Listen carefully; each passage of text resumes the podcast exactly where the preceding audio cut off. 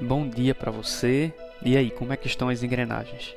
Chegamos ao último dia da semana configurados e se você chegou até aqui, parabéns, mesmo, que alegria. Hoje o formato vai ser um pouco diferente. Não sei se você já viu o tempo de duração e tomou um susto, mas isso é porque hoje teremos quatro participantes por aqui. João, Pati, Luciana e Tainá são membros da comunidade de Maceió e no ano passado, no começo da pandemia, moraram juntos por quatro meses. João e Tainá são casados e convidaram Luciana e Pati para morar com eles por um tempo, por questões que vocês vão entender nesse podcast. Eles vão contar sobre a experiência que viveram nesse tempo, os aprendizados, desafios e a beleza e profundidade do vínculo, a importância de viver em comunidade, tendo Deus como centro. Bom, então eu sou Luciana, sou membro interna da comunidade de Maceió há, e estou na comunidade há 13 anos. Meu nome é João Guilherme, eu também estou na comunidade há 13 anos e também faço parte do grupo dos internos. E também sou de Maceió. Meu nome é Tainá e estou na comunidade há 13 anos. Também faço parte do grupo de membros internos aqui de Maceió. Meu nome é Patrícia, eu estou na comunidade há cinco anos e originalmente eu sou de Brasília.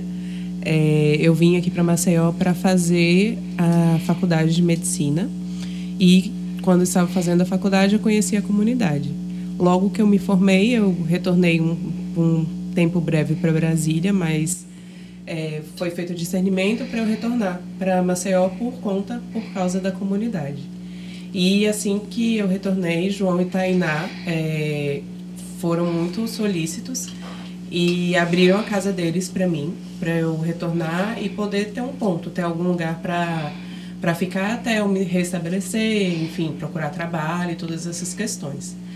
E pouco tempo depois que eu retornei, eu retornei em fevereiro de 2020, pouco tempo depois, um mês mais ou menos após o meu retorno, é, começou, então, assim, a pandemia no Brasil, no caso, né? Já era epidemia, mas no Brasil foi um mês depois de, de eu ter chegado, retornado para Maceió. E eu continuava morando com, com o João Itai. Então, foi uma época que, pouco tempo depois, uns dois meses depois, né? Não, acho que um mês. Eu cheguei em março. Em março. Foi. Então, foi é, logo que, que isso a Foi, né? foi logo depois. Eu, eu sou Luciana aqui falando. é, e aí eu sou enfermeira, eu comecei a fazer residência, né? Ano passado também, 2020.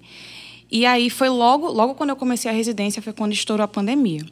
Então, inicialmente, acho que ninguém tinha noção da proporção que as coisas iam ser, mas mesmo assim, como era uma doença nova que ninguém sabia, eu moro com os meus pais e com a minha avó, que são idosos, então eu fiquei muito preocupada. E aí, conversando, né, com, enfim, com o João, com o Thay, é, eles me convidaram para também ir para casa deles para passar um tempo, pelo menos no início de tudo. E aí, já de cara, eu acho que isso é uma coisa que, que me chama muita atenção, né? o fato de João e Tainá é, eles são casados, é uma informação importante. São casados, são um casal da comunidade que vive um sonho. E já de cara, eles se colocarem nessa disposição, assim, de acolherem a mim, a Pati, que somos profissionais da saúde, que estávamos na linha de frente, e se colocarem nessa disposição, assim, de acolherem a gente, colocando a vida deles em risco, de certa forma, né? Porque a gente poderia facilmente né, é, se contaminar e chegar em casa e, enfim, isso ser problemático. E tudo isso sem, sem a gente saber muito bem, né, o que uhum. era o coronavírus, enfim. Então, foi de uma, uma abertura muito, muito grande, muito bonita. Ensina muito. Isso, e uma coisa que era para ser duas semanas, assim, foi quatro meses. a gente morando juntinho. Foi ótimo. É interessante também pensar na delicadeza de Deus com tudo, né? Que, que vai encaminhando. Porque eu, fazendo uma retrospectiva, lembrei que em dezembro de 2019, eu e o João, a gente se mudou para um apartamento um pouco maior, que tinham dois quartos a mais. Então, até nesses detalhes também, Deus vai preparando isso. Acho que foi preparando a gente sem imaginar que esses dois quartos seriam ocupados depois e serviriam também de abrigo e de para se tornar realmente uma família, que foi o que nós vivenciamos juntos. É, eu acho que falando sobre Patty, né, quando ela discerniu que seria importante ela voltar para continuar a experiência aqui em Maceió, a gente pensou, né? Bem, a Paty está vindo sem família, né? A família dela é a comunidade e é a gente. Então, por que não a gente oferecer a nossa casa para que seja um ponto de apoio inicial? Né? Então, a gente conversou e a gente fez esse convite, né? Paty, vem para cá. Aí a gente preparou um quarto para ela, né? Basicamente. E a ideia é que ela ficasse de início até ela conseguir se estabelecer, como ela falou. Né? Então, assim, essa, essa era a proposta, né? Ser um ponto de referência para aquela que estava também abrindo mão de tanta coisa, né? Ela abriu também mão da casa dela, dos pais dela, para vir morar em Marcel. Então, por que não a gente também ter essa experiência de abrir a nossa casa para um irmão da comunidade, né? Um irmão da comunidade.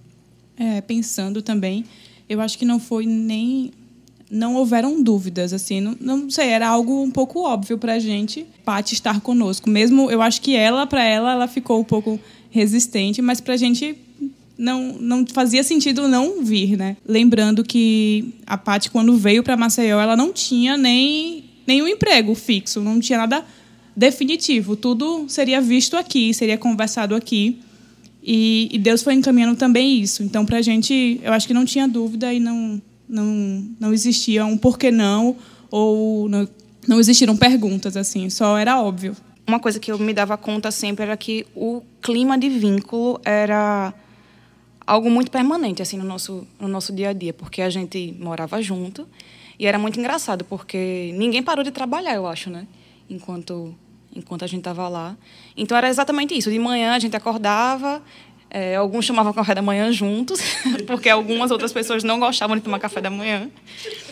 E aí a gente saía para trabalhar e quando voltava era um clima muito familiar mesmo. A gente dividia as coisas que tinham acontecido no dia, tomava jantava junto, é, aproveitava também para dar alguns passos juntos, né? Rezava o texto, sobretudo. É, era muito legal, assim, porque o, o sentimento era esse, de um vínculo é, permanente mesmo, de, de dividir a vida de maneira muito intensa. Então a gente partilhava tudo, cruzes, ressurreições, é, risadas e lágrimas. o coração mesmo. Então, isso era, era, foi muito intenso durante esses quatro meses. Até hoje, né? Eu acho que, de alguma maneira, isso ficou. Mas, durante aqueles quatro meses, foi muito, foi muito forte. Eu parando agora e pensando também, é muito interessante olhar para vocês e, e se reconhecer. Né? Eu acho que eu não... Nenhum momento a gente se olhou como desconhecido, né? Mesmo sendo desconhecido, porque eu acho que a gente não tinha a convivência, uma convivência como essa, né? Cada um tinha sua família, cada um tinha sua casa né? E a gente para tudo para viver uma experiência a priori de 15 dias. Né? Eu acho que esse foi o movimento inicial. E de repente virou uma nova família. Né? Uma nova família, claro, né? numa configuração diferente. Mas foi muito interessante. Eu, eu, tenho, um, eu tenho esse sentimento assim, de olhar para vocês, se reconhecer, mas acho que reconhecer também a experiência.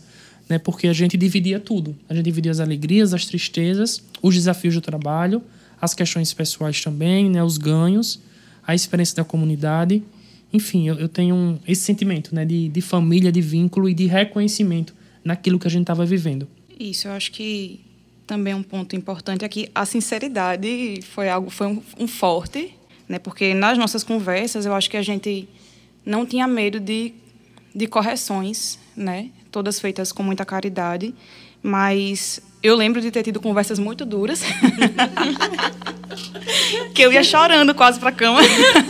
Algumas vezes chorando. É, quase chorando. Mas assim, que de fato foram muito importantes para mim. O sentimento que eu tenho é que a gente não concordava em tudo, longe disso, muitas vezes, mas é isso que o João falou, a gente se reconhecia porque todos se propunham a fazer a mesma experiência. Então é como se todos nós quando a gente sentava e ia conversar, mesmo sobre coisas muito difíceis, né, a gente estava olhando para um mesmo lugar, de alguma maneira. E isso fazia toda a diferença, porque podia ser duro como for, como fosse, mas a gente não deixava de falar o que achava e aquilo servia para para que a gente crescesse, né, espiritualmente, humanamente, enfim. Tava todo mundo muito comprometido com a vida uns dos outros. Muito bonito mesmo, porque né, vocês estão há 13 anos na comunidade, né? São membros internos há muito tempo.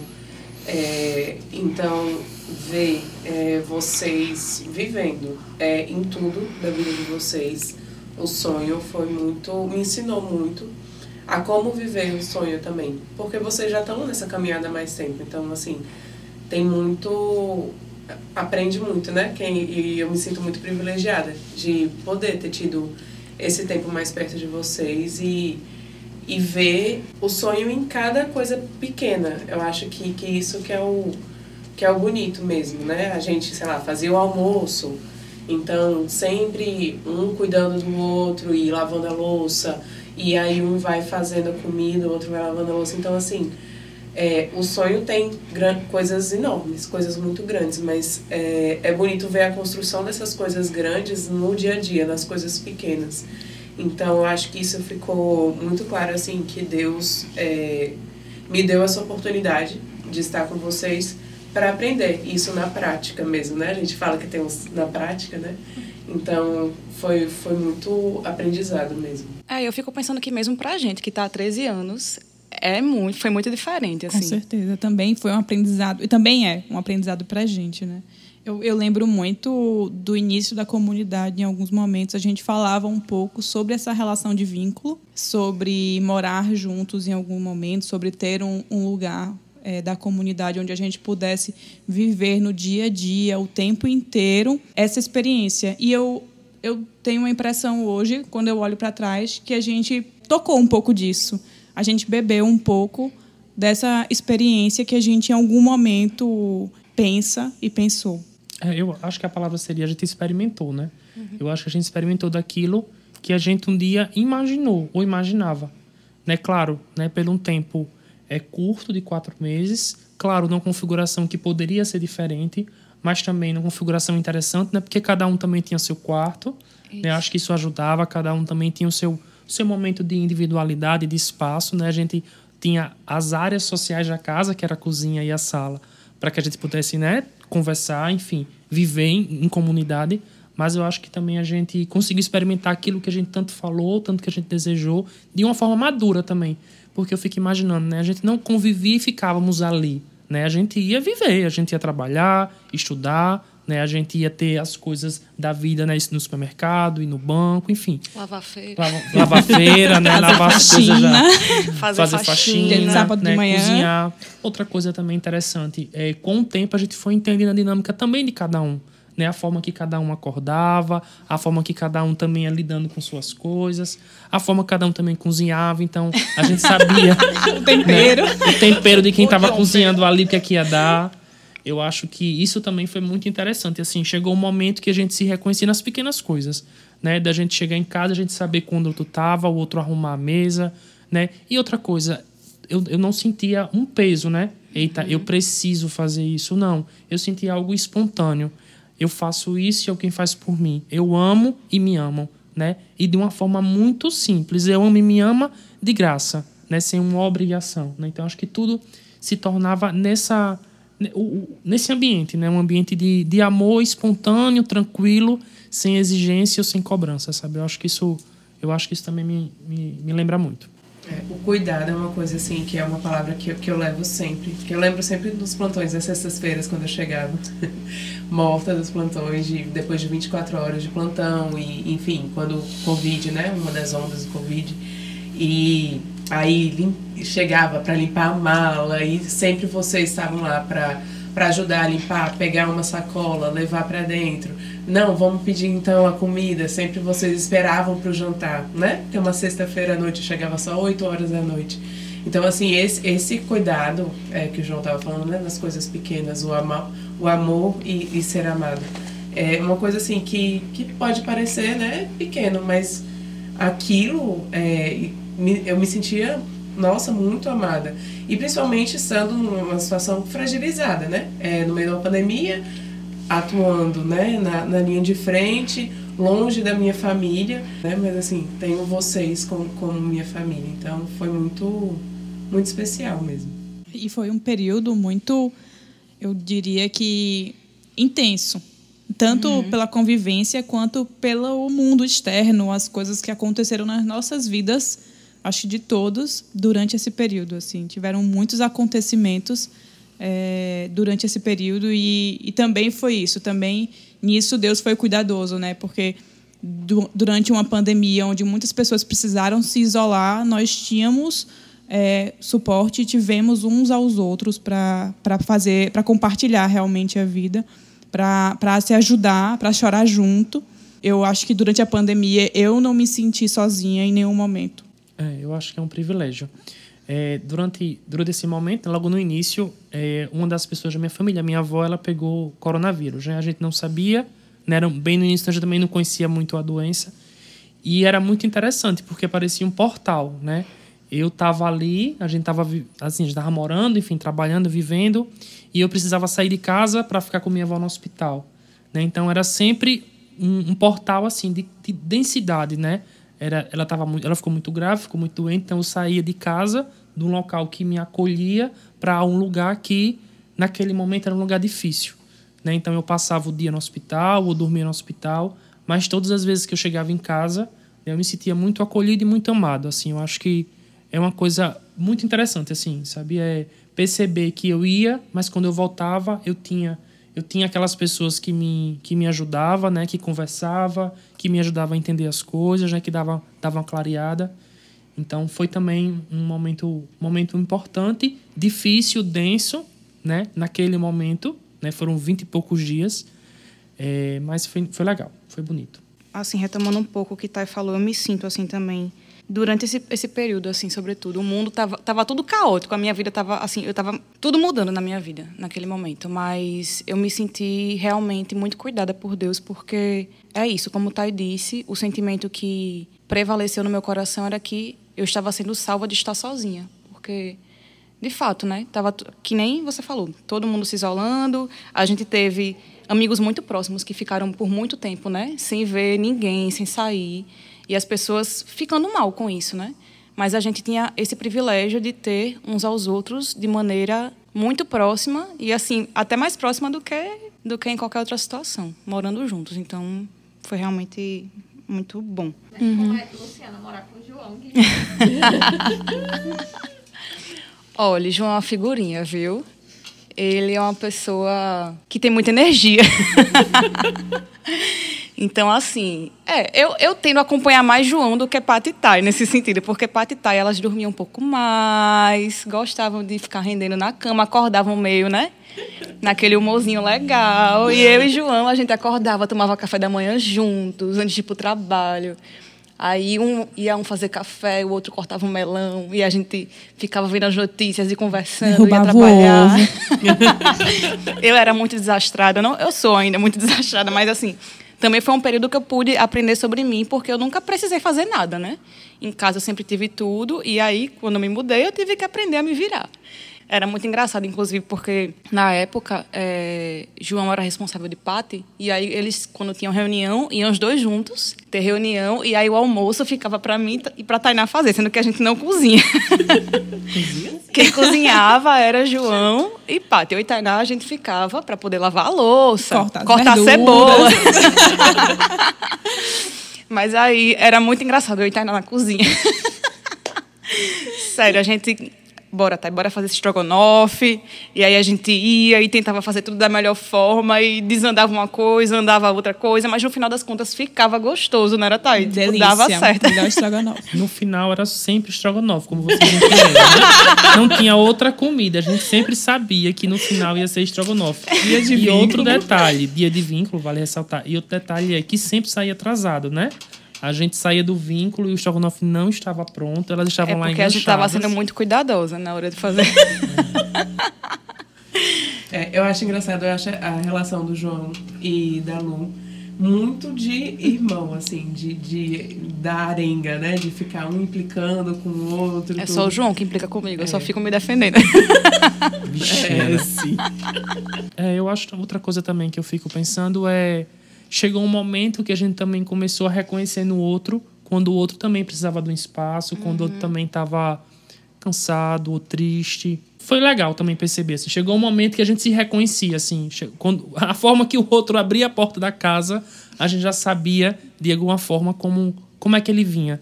Né? E a gente também buscava caminhos né, de, de fazer vínculo com ele. Né? Sendo um caminho, às vezes. O João, o caminho dele é na, na implicância, no caso. Um caminho de, de levar um a felicidade. É, outro, você, é, é, muito- é uma felicidade mesmo ter você como irmão, é verdade.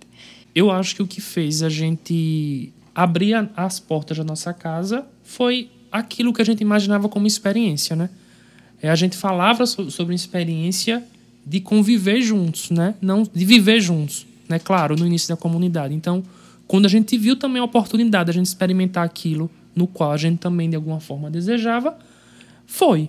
Eu acho que também uma experiência que a gente fala há, há um tempo na comunidade sobre a radicalidade e a entrega ao irmão, assim, é, o do amor até o fim mesmo, que a gente, né?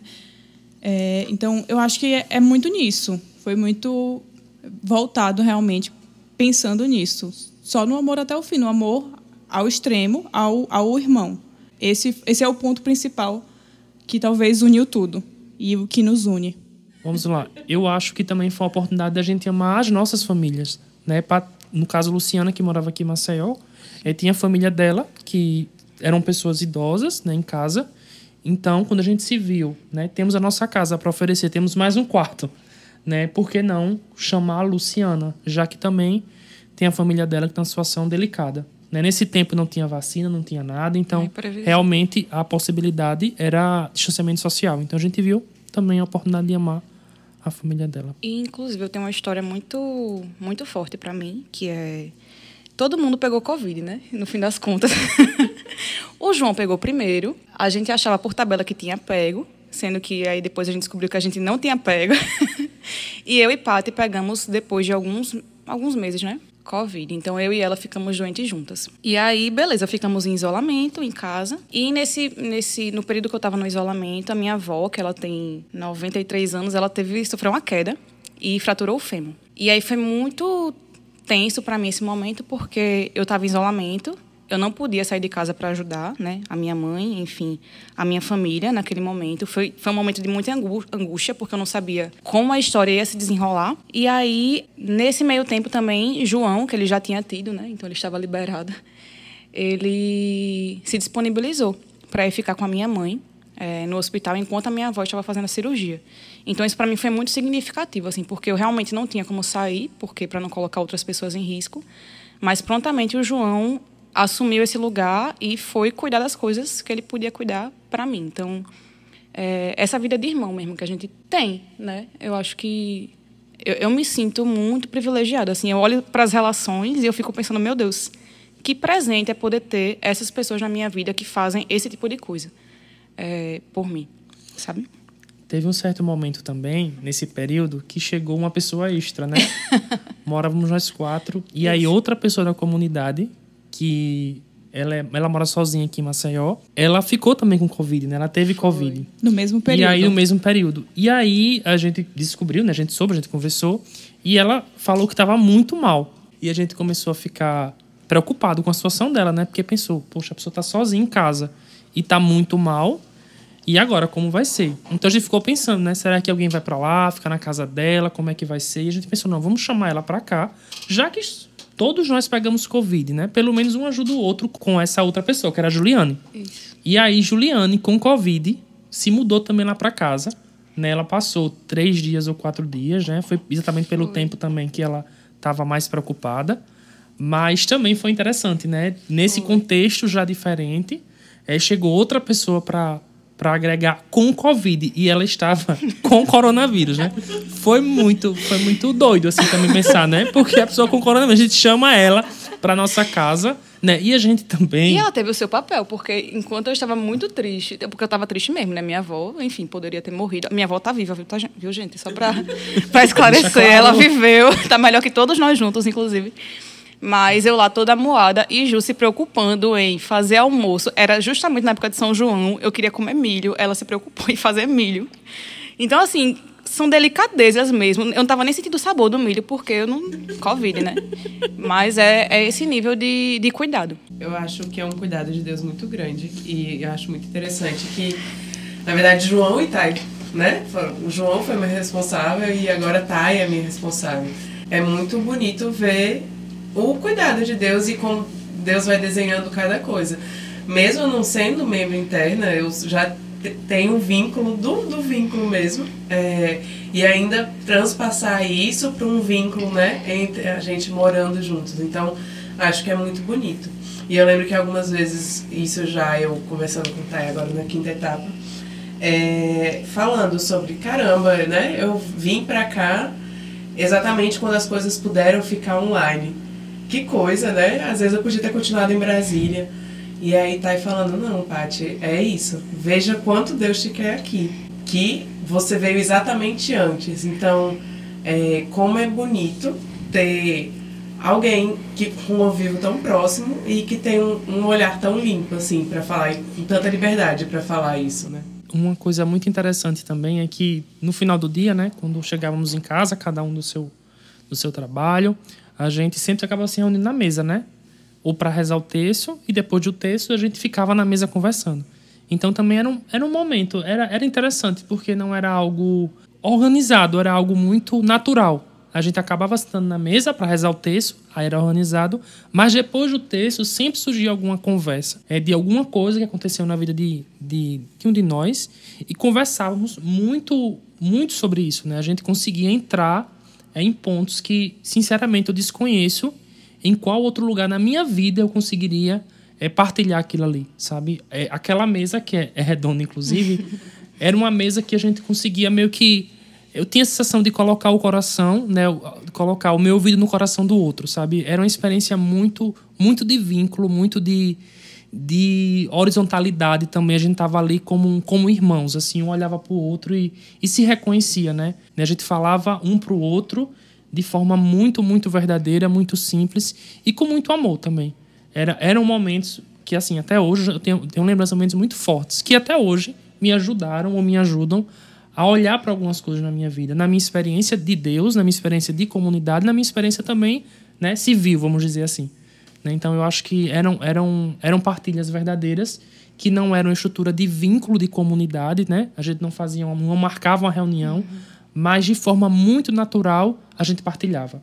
Nesse momento de partilha era um momento eu acho de comprometimento com é, eu via isso é, é, a gente eu me sentia e sentia que cada um estava comprometido com a experiência e com a vida do outro então eu me eu sentia sempre que pontuavam algumas coisas ou se traziam algumas coisas eu, eu trazia algumas coisas sobre mim é, eu sentia que a fala do outro era sempre um compromisso muito grande com a minha vida com a minha experiência e um desejo talvez de todos de que todos fossem santos mesmo, assim. Eu, eu, a impressão era um pouco essa, assim. Nossas falas eram sempre, e nossas partilhas e nossas conversas, das mais simples, às vezes as mais complexas aí com os dois psicanalistas que nós temos aqui, Lu e João.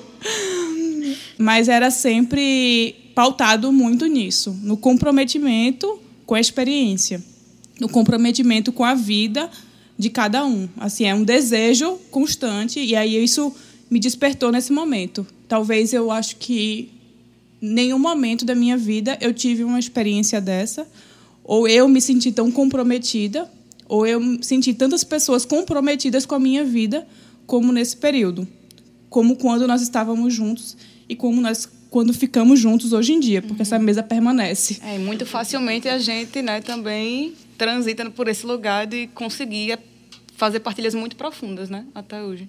É, eu acho que como a gente acabou experimentando, podemos dizer assim, um vínculo perfeito né, entre pessoas, entre, entre seres humanos, uhum. vamos dizer assim, eu acho que a gente conseguiu é, manter isso. Então, todas as vezes que a gente hoje se reencontra, a gente conhece o outro, né? a gente olha no olho do outro e percebe também como o outro está. E nos ajuda também, eu acho que dá um direcionamento, assim, sabe?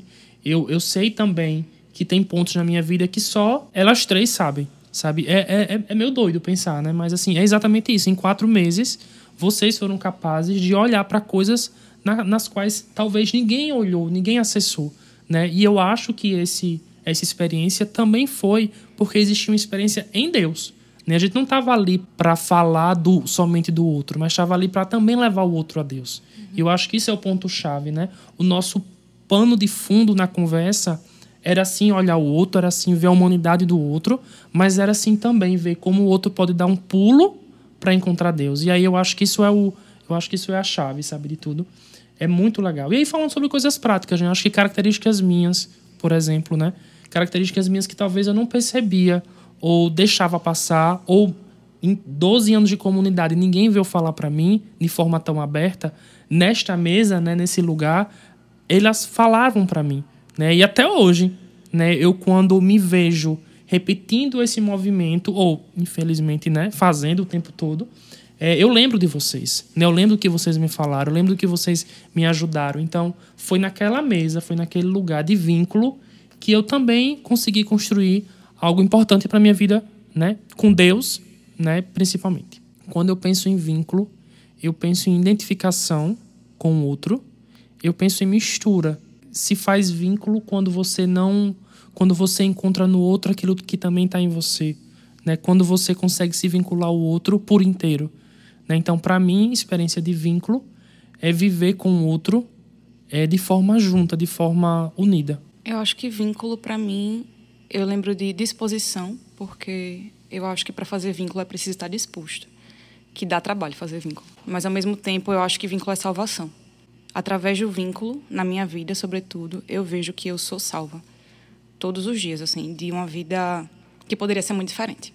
Eu acho que vínculo é assim, é, é amor. É você estar tá aberto a receber do outro o, o que ele quer partilhar, o que ele consegue partilhar também, porque nem sempre a gente consegue, né, tocar alguns pontos, mas acho que vínculo é você, como a Lu falou, estar tá disposto a partilhar, mas você também receber e saber como tentar falar para o outro, tentar levar coisas para o céu, né? Apontar para o céu.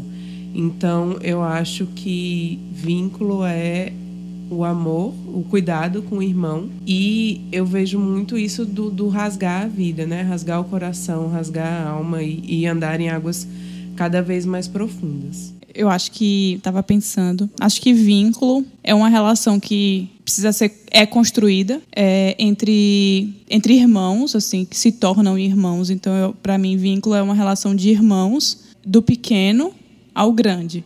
Então, do dia a dia, do pouco ao profundo, do raso ao fundo. Então, eu acho que é isso. É uma relação de construída que exige, é, mas entre irmãos se torna né, uma relação de irmãos. Eu penso que vínculo é a construção de uma ponte entre duas pessoas que estão dispostas a viver e dar a vida pelo outro. Eu penso o vínculo assim, como uma ponte. Ponte entre duas pessoas diferentes, entre duas coisas, entre duas vi vidas diferentes, mas que está disposta a se unir, se unir ao outro.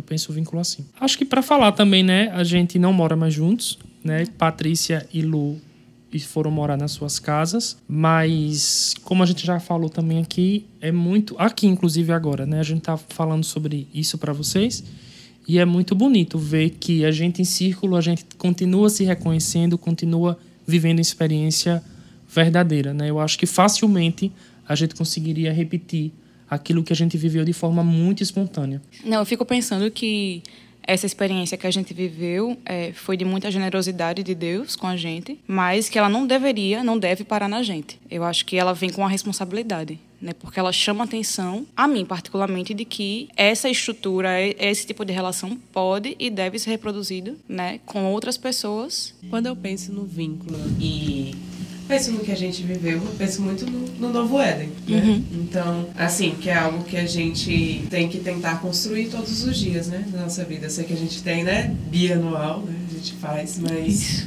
é, eu acho que a gente, esses quatro meses, nós quatro juntos, vivemos um novo Éden. É, tivemos muitos momentos de novo Éden. Então, eu acho que isso abriu nossos olhos para a importância da, da vida, vida fraterna, né? Então, assim, não só entre nós quatro, mas acho que a comunidade inteira.